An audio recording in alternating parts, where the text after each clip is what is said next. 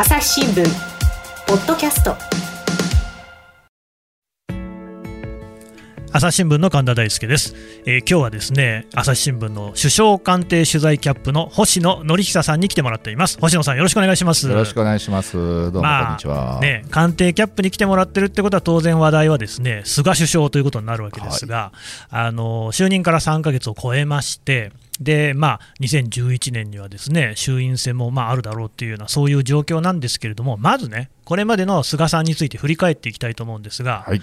星野さん、菅さんにですね今の段階で点数つけるとしたら100点満点でいくつ？いやー、3か月ですからね、3か月っていうのは一般的に言うとハネムーン期間なんですけども、あなるほど。まあ、ハネムーンであることを差し引いても、まあ、申し訳ないですけど、えー、50は下回るかなというところ、ね、ちょっと赤点に近いかなって感じですか、はい、えー、ここへ来て、やっぱり一連のコロナ対応ですね。うんまあ、政策的な部分も当然あるんですけど、それ以前にやっぱり国民の今、反感、怒りを買ってるのは例のステーキ会食とかですね、そういった部分のいわゆるまあ振る舞いというかですね、普段のえー、対応の方なので、うん、まあ、そういうところで減点されるっていうのは、これはかなり、えー、もったいないし、えー、やっぱり評価としては、これはできないって話になってきてしまいますね。ちょっとね、振り返りたいんですけれども、あのー、まあ、9月に就任して、その後っていうのは、もう直後はですねかなり高い支持率で、親と、これはなんかちょ、ひょっとしたら長期政権になるのかななんていう観測もあったり、あるいはこの支持率でね、もう一気に解散に打って出て、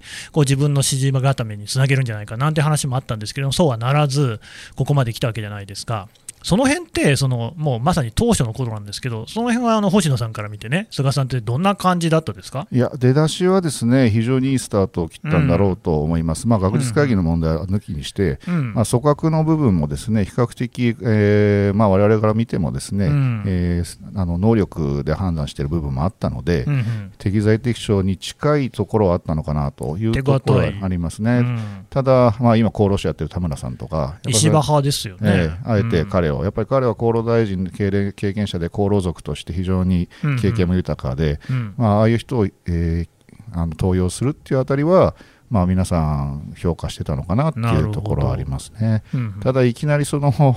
学術会議の問題でですね、えー、あれね。まあ、そこは、えーまあ、安倍政権から引き継いできた話ではあるんですけども、6人の任命除外の問題、うん、まあ、そこで、えー、そのまま、えー、批判を受けてもですね修正せずに突っ込んでしまった、ね。うん、まあ、あの今日の朝日新聞の朝刊でも書いてますけども、うんうん、まあ、一度決めたら譲らないという、うん、まあ、良くも悪くもという部分が出てるのかなという気はいたしますね。これね、今日ねっていう、今日のっていうのはですね、えー、と収録しているのが12月の17日なんで、その日の朝刊ということにはなりますが、そうなんですよね、そこにも書いてありますけれども、まずそもそも最初のつまずきは、やっぱり学術会議の問題ということになりますかね。そうですね、えー、うん、あのーまあ、日本中の学者さんをある種敵に回すという、ね、日本中かどうか分かんないですけど、かなりあの、ねえー、多くのその学者さんはね、はい、そういう。から声明が出ましたんで、そうでしたよね、はい、ただ一方で、世論はそうならなくてですね、そうなんですよね。えー、はい、これはまあ、あの、うんえー、論点ずらしというのが、まあ、あえー、功を奏したという評価していいのかどうか分かりませんけども、はいはいはい、その学術会議の在り方の問題に論点をずらしてしまった、うん、まあ、菅さん、これまで総裁選の時もそうですけど、既得権益だとかですね、うん、前例踏襲打破だというふうに言ってたので、うん、そちらの方に、えー、問題をすり替えて、えーまあ、国民にアピールしたことが、まあ、国民にはそちらに誘導されてしまったっていうところです。ただ問題の本質はあれはもうやっぱ学問の自由っていうところなので。そうですね、はいそこはやっぱりね、あの非常に問題が大きいなと。いや、あれね、世論調査を見ても、意外とその、まあ、半々ぐらいで、その菅さんの言ってることも理解できるっていうようなね、その支持するような声っていうのも結構多かったのは、これは私から見ると、意外だったんですよ、はい、こんなむちゃくちゃな話あるかと思ってたんで、で今に至るまで、そのなんであの6人を外したのかっていう説明ってないじゃないですか。はい、でねそのいろんなことが言われてたんですけれども、なんで菅さんっていうのは結局、その6人を外したっていうのは、なんか星野さんから見えるものありますか？そうですね、本人、あの国会答弁でも言ってましたけど、知ってたのは1人だけというところでですね、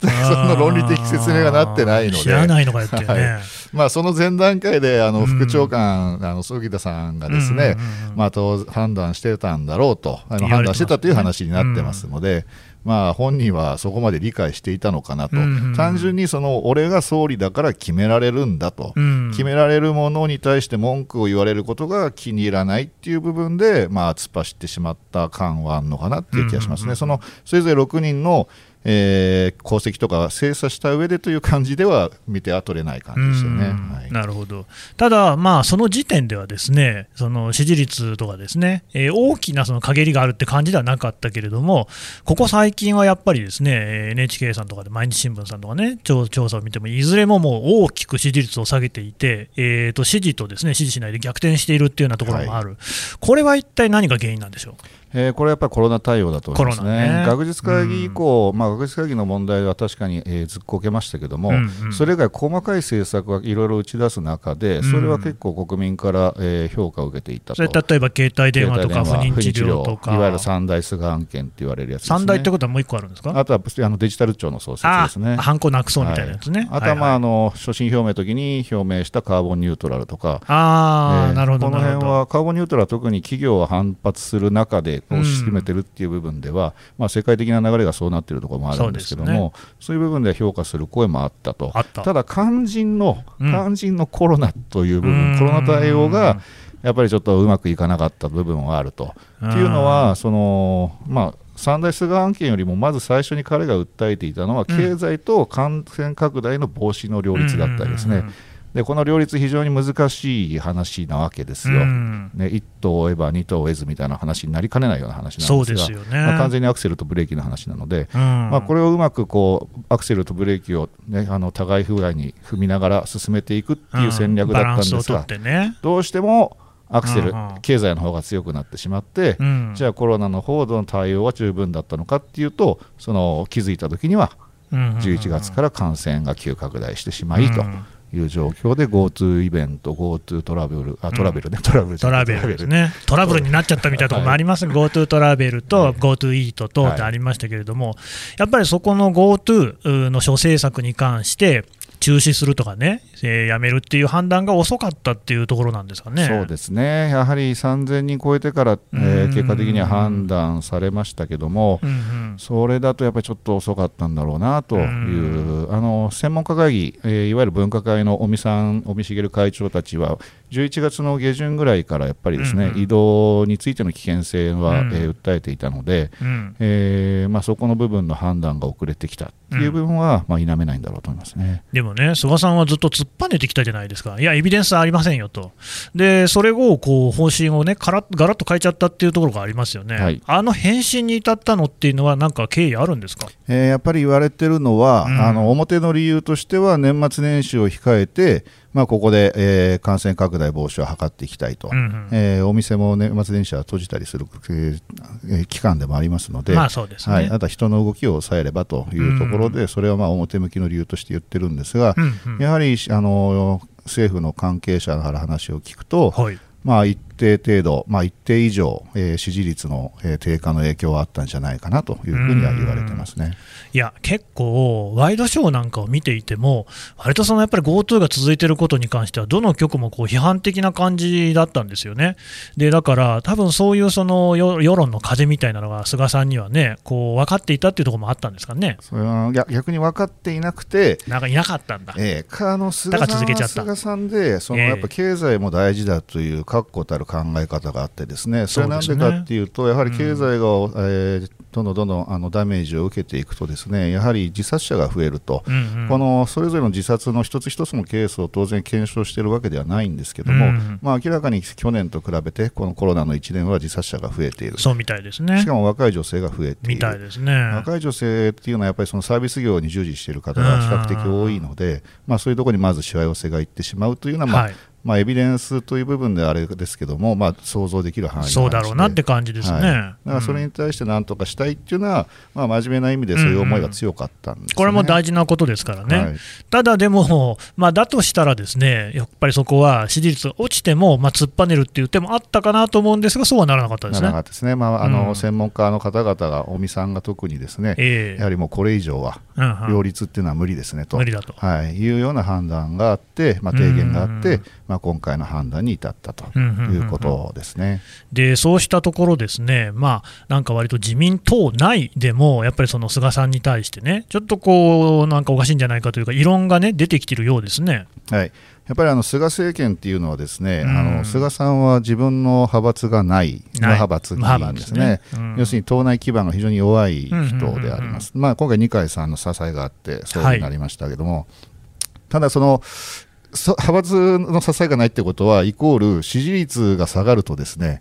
求心力が他に持ちようがないっていう話になって、ね、もろさもあるわけですね。はい、もろさもありますね。うん、例えばあの、まあ、今日あ今日というか、今日は12月の 17, です、ね、17日付の朝日新聞で書いてますけども、うん、まあ、ビジネスモデルとして小泉政権を真似てきたところはまあ、意図しているかどうかは別として、うん、まあ、非常に似た政権運営をしていますねと。っていうのは、それはやはり一度決めたものは変えないと、で自分の主張を貫き通すという、まあ、リーダー強いリーダーシップを示して、うん、政権運営していくっていう話なんですけども、やはりその小泉さんとやっぱりちょっと違うのは、はい、その小泉さんの時はその支持率がやっぱり落ちなかった、ね、高かったですよね。はいで菅さんも当初やっぱ70前後各社の、えー、ありましたよね。ですね、うん、びっくりそれがあればもう確かに政権運営としては非常に小泉さんに負ける、はい、ところでもないですね。ないんですけども、うん、やっぱり急に落ちてしまうと。落ちてしまった時にやはりその対応がうまくできなかった。それはなぜかっていうとやはり小泉さんは1日2回必ずぶら下がり取材っていうのをしてたんですよね、はいはいはい、基本的に。うんうんでそこでまあどんな質問でも自分の言葉で答えるわけです。はいはいはいはい、で時間制限ないんですね。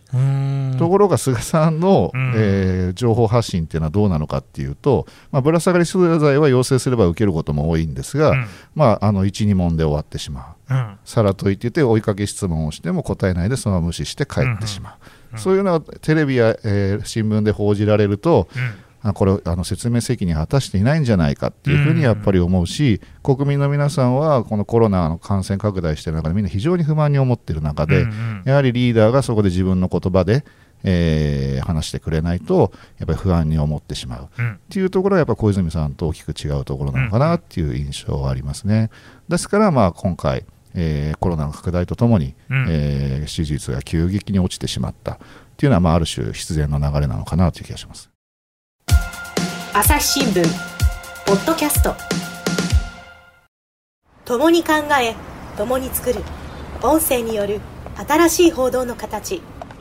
朝日新聞ポッドキャスト。国内外250を超える取材拠点。約2000人の記者が追う世界の今地域の声。しかし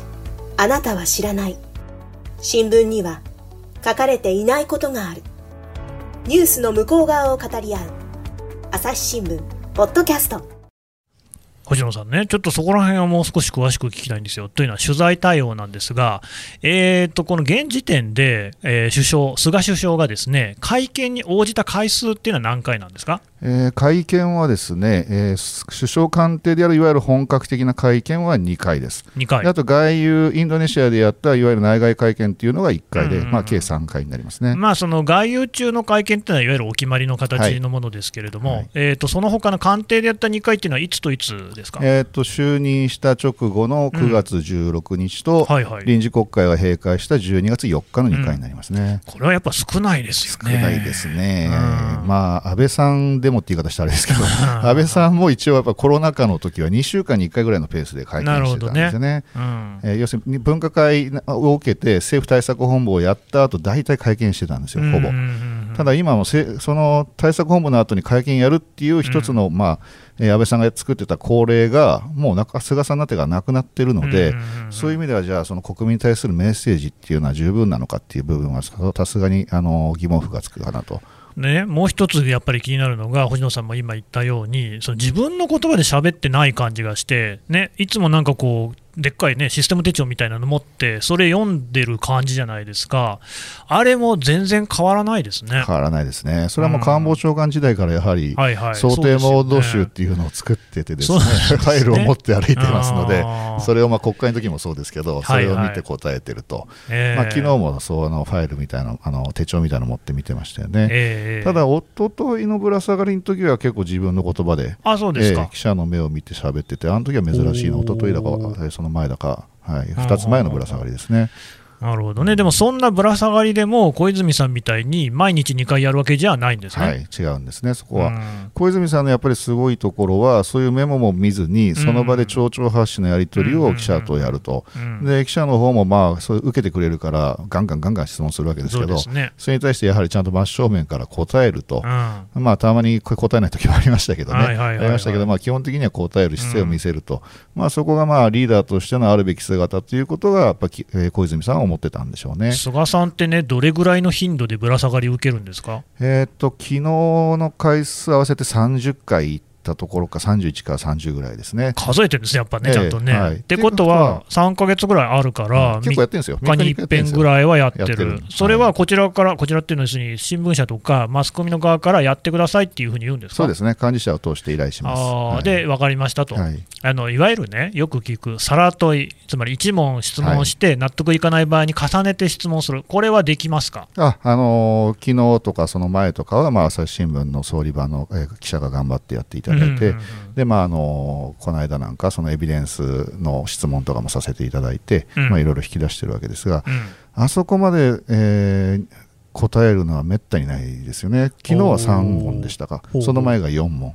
それ以前は大体2問ぐらいで終わってしまう。あもう自分で打ち切っちゃうわけですね。さら問いがあってもそのまま答えずに厳しあの背中を向けて、えー、出てってしまうっていうパターンだった。あとあれでしょ、これまでにその総理番長の方、なんでしたっけ、お名前は、ね、奈良崎、ね、奈良崎さんに聞いたときには、はい、そのシャウティングっていうやつ、はい、その首相はぶら下がりの予定はないんだけれども、こうそこにね、わーって大きい声で質問をする、そういうのっていうのをやっているのが、実は朝日新聞の記者が非常に多いんだってね、はい、話がありましたけれども、あれは答えるんですか、えー、答えるときと答えないときがありますが、基本的には菅さんのときは答えないですね。答えないことが多い。安倍さんは意外に厳しくして答えたり、えー、あったりしますけどね、菅さんほとんどないですね。あそうすると、やっぱりその取材対応っていうところでは、物足りなさがずっとあるってことですよね。まあ昨日とその前のぶら下がりに関しては、うん、まあ昨日は特に朝日新聞の方から要請してですね、管理者からでお願いしてるんですけども、うんうん、ここはやはりその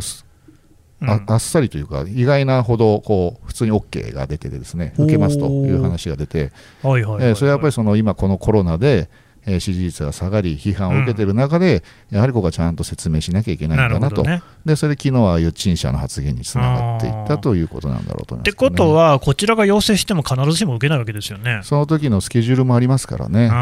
はい、なるほど、で、まあ昨日に関してはやっぱりあの、ね、あの8人会食問題、これありましたよね。はい、で、まあ、ここもね、すごくね、ん？と思ったのは、非常に分かりやすいそのルール破りといいますか、やっぱりあれだけね、5人以上の会食はって言ったりとか、あるいはまあその前にからも、勝負の3週間だって言ってたでしょ？はい。勝負をかけているっていうふうにはとても思えない。感じのことを自分でやっちゃったっていうところ、はい。はい、なんか極めてね分かりやすい失策だったように思うんですが、はい、なんでそんなことしちゃったんですかね？その勝負の3週間ですけど、別の言い方があってですね、うんはいはい、我慢の3週間とも言ってるんですね、我慢ね。我慢って誰がするんですかって話本当にあなた我慢してないじゃないかって話になりますよね。だから彼らのこの勝負の3週間や我慢の3週間のメッセージって、実は国民に求めてるものであって、自分はやんないけれども、あんたっちやんなさい、そういうそりゃないぜ、菅さんっていうことになりますね。そういう立場に立ってんじゃないのと思ってしまう。思っても仕方ないですよ、それは、で実際に起きてることがそうだから、うん、そういう話なんですよね。だから、うん、国民に協力を求めるだけで、じゃあ自分たちは何をするんですかっていうところが問われてるのに、そこにやはり気が回ってなくて、まあ、この間のステーキ会食みたいなとこに行ってしまうと。私の印象なんですけれども、はい、菅さんっていうのは、もっとね、まあ言葉悪いけれども、計算高い人なんじゃないかなと思ってたわけですよ。はい、まあ、まあ、いい言葉で言うと、気を見るに敏というか、こうきちんとね、そういう物事の数勢っていうのを把握した上で、まあ割としたたかにね、手を打ってくるって印象だったんですが、はい、今回のステーキ会食に関しては、非常にこの脇が甘いっていう印象なんですけどね、星野さんはもう昔からその菅さんはね、その野党時代からあ知ってるわけですよね。あの菅さんってそういう人なんですか？非常におっしゃるように計算高い人ですね。ねでこの間はですね、うん、二階さんの席なんですよね。おお、そうだそうだ、えー、はいはい。これなんか関係あるんですか？で菅さんが主催じゃないんですよ。違う。誰が主催だかちょっとよくわからないんですけども、いずれにしても二階さんが待ってる席になるわけで、あでこの菅さんと二階さんの今の政権内での関係として、それを無視する、行かなきゃいけない、行かなきゃいけないっていう部分は、あの多少なともあったんだろうなっていう気がしますね。ねあともう一つの要因としては、それでも止める人が周りにいればいいわけですけどそこ大事ですよね、はい、それが残念ながら今はそういうことを言う人がいないというところが問題になってまして、まあ、その話も今日の17日付の紙面に書いてはいるんですけども、うんうん、まあ、菅に菅なしと。まあ、よく言われるのが安倍に菅あり菅に菅なしと。どういう意味ですか、えー、要するにその支える参謀役、うん、調整役が不在ですよね、というところがあるんですね、うん、でやはり菅さんに物を言うのってこわもてだから結構みんな勇気があってですね、はい、まあ自業自得って感じもしますけどね、はい。はい、意外に安倍さんはですね、その聞くんですよね、その菅さんや、まあ、あの今井秘書官、補佐官の、話は聞くタイプなんですけども。なるほどねからそういうことを言ってくれる人が残念ながらいないっていうところでもね、菅さんにだって秘書官もいりゃ、補佐官もいて、はい、それで加藤さんっていうね、官房長官もいるじゃないですか、はい、どうして聞かないんですか？例えば、その秘書官の方々は、安倍さんの秘書官と違ってですね、みんな若いんですよ。えー、そうなんですか、はい。はは安倍さんの時はそれなりの、えー、局長、次行くような人たちがですね秘書官になるんですけど、うんうん、今の菅さんの秘書官っていうのは官房長官時代の秘書官の人たちがそのまま上に総理の秘書官になっているので、ね、例えば年次がちょっと若いっていうところもある、ほうほう。ただその官房長官として、その、えー、首相として、うん、えー、政権運営っていう立場でいうと、菅さんの方がベテランなわけですよ、もう8年もやってるから、あそうでしょうね、えー、役人よりもベテランなわけですよ。うそうですね、そうするとなかなか秘書官たちはにくいでしょうね。はい、であと加藤さんの部分ですけど、まあ、これ、キャラクターの部分もあると思うんですね、はい、やっぱ加藤さん、あんまりそういうことをするタイプではないっていうところ、一歩下がってみたいなそうですね、はい、陰で支えるっていうところがやっぱ強い、まあ、そういう役目をおそらく期待されてるのは、補佐官の柿崎さんなんだろうと思いますけどね。はい。はい柿崎さんって共同通信の人でしたっけ、もともとはね。まあ、要するに国民目線というか、マスコミから見たってい。う、その批判的ものを見るという目線が多分必要だと思って起用されたんだとは思いますけども、まあ、そこが機能してるのかどうかっていうところ、まあ、機能してたら、ああいうことにはなってないんじゃないかっていうことですかね。はい。まあ、だからオンタイムで総理に行くんだっていうことを知ってればっていう部分だとは思います、ああ、だからそこら辺もだからね、それこそきちんとこう意思の疎通が図れてないっていうことなのかもしれない、そうですね、情報共有。だからやはり総理になるとですね、よくあの麻生さんがよく言ってた言葉でですね、総理っていうのはどすどす黒いまでの孤独なんだと、ああそうらしいですね、はい、いうふうに言っててですね、その権力者独特の孤独というものがあって、情報がやっぱ入ってこないという部分が出てくるんですね、どうしても。あの官房長官みたいにですねいくら動いても首相同棲みたいにこう追っかけ回されないで済む立場であれば、まあね。はいはい、いろんなとこ行っていろんな人と会っていろんな情報収集できるけども、ね、今はそれがなかなかできないですね。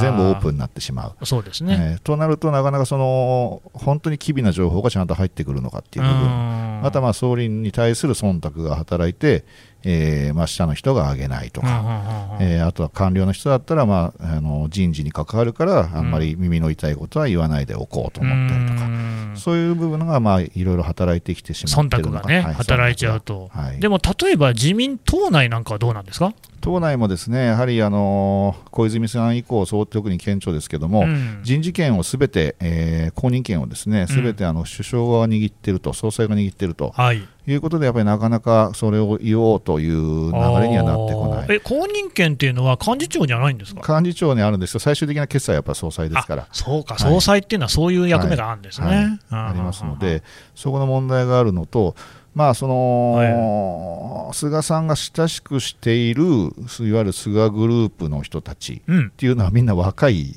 人たちなので、そうみたいですね、はい、4期生以下ですね、いわゆるガネーシャの会と衆院の若手の人たちは、そういう人たちはなかなかやっぱり言いづらい。ものを言うってことではないでしょうね。そうですね、言いづらいのかなっていう感じはいたしますね。なるほどね。わ、はい、かりました。星野さん、どうもありがとうございました。朝日新聞ポッドキャストはいというわけで星野典久キャップの話聞いてきました。えーとですね思い出すのはネット番組だったですかね。冒頭でですねガースですっていう挨拶をした。こんなのがですねありました、えー、結果的にはちょっと滑ったような形になってしまって、まあ、批判も相次いだ。なんでこんな時にコロナでねみんながこう困ってるのにみたいな本もありましたね。このね空気の読み違いって実は私既視感がありまして安倍さんがね星野源さんのこう楽曲に合わせてみんななんか踊ったり歌ったりしてねなんか自分は犬を撫でてっていうのがありましたよねあの辺のこの空気感の読めなさって安倍さんの時も周囲にそれをね諌める人がいなかったんじゃないかっていうことを言われてたわけですよ。これねどうも菅さんもそういう感じがあるんじゃないかなっていうのをそのガース発言で私はこう感じました。もうちょっとですねやっぱりこう広くですね世間に対する目っていうのを持っておかないとそういうすれ違い今後も増えるんじゃないかなっていうことを危惧します。朝日新聞ポッドキャスト朝日新聞の神田大輔がお送りしました。それではまたお会いしましょう。この番組へのご意見ご感想をメールで募集しています。podcast at 朝日 .com podcast アットマーク朝日 .com までメールでお寄せください。ツイッターでも番組情報を随時紹介しています。アットマーク朝日ポッドキャスト。朝日新聞ポッドキャストで検索してみてください。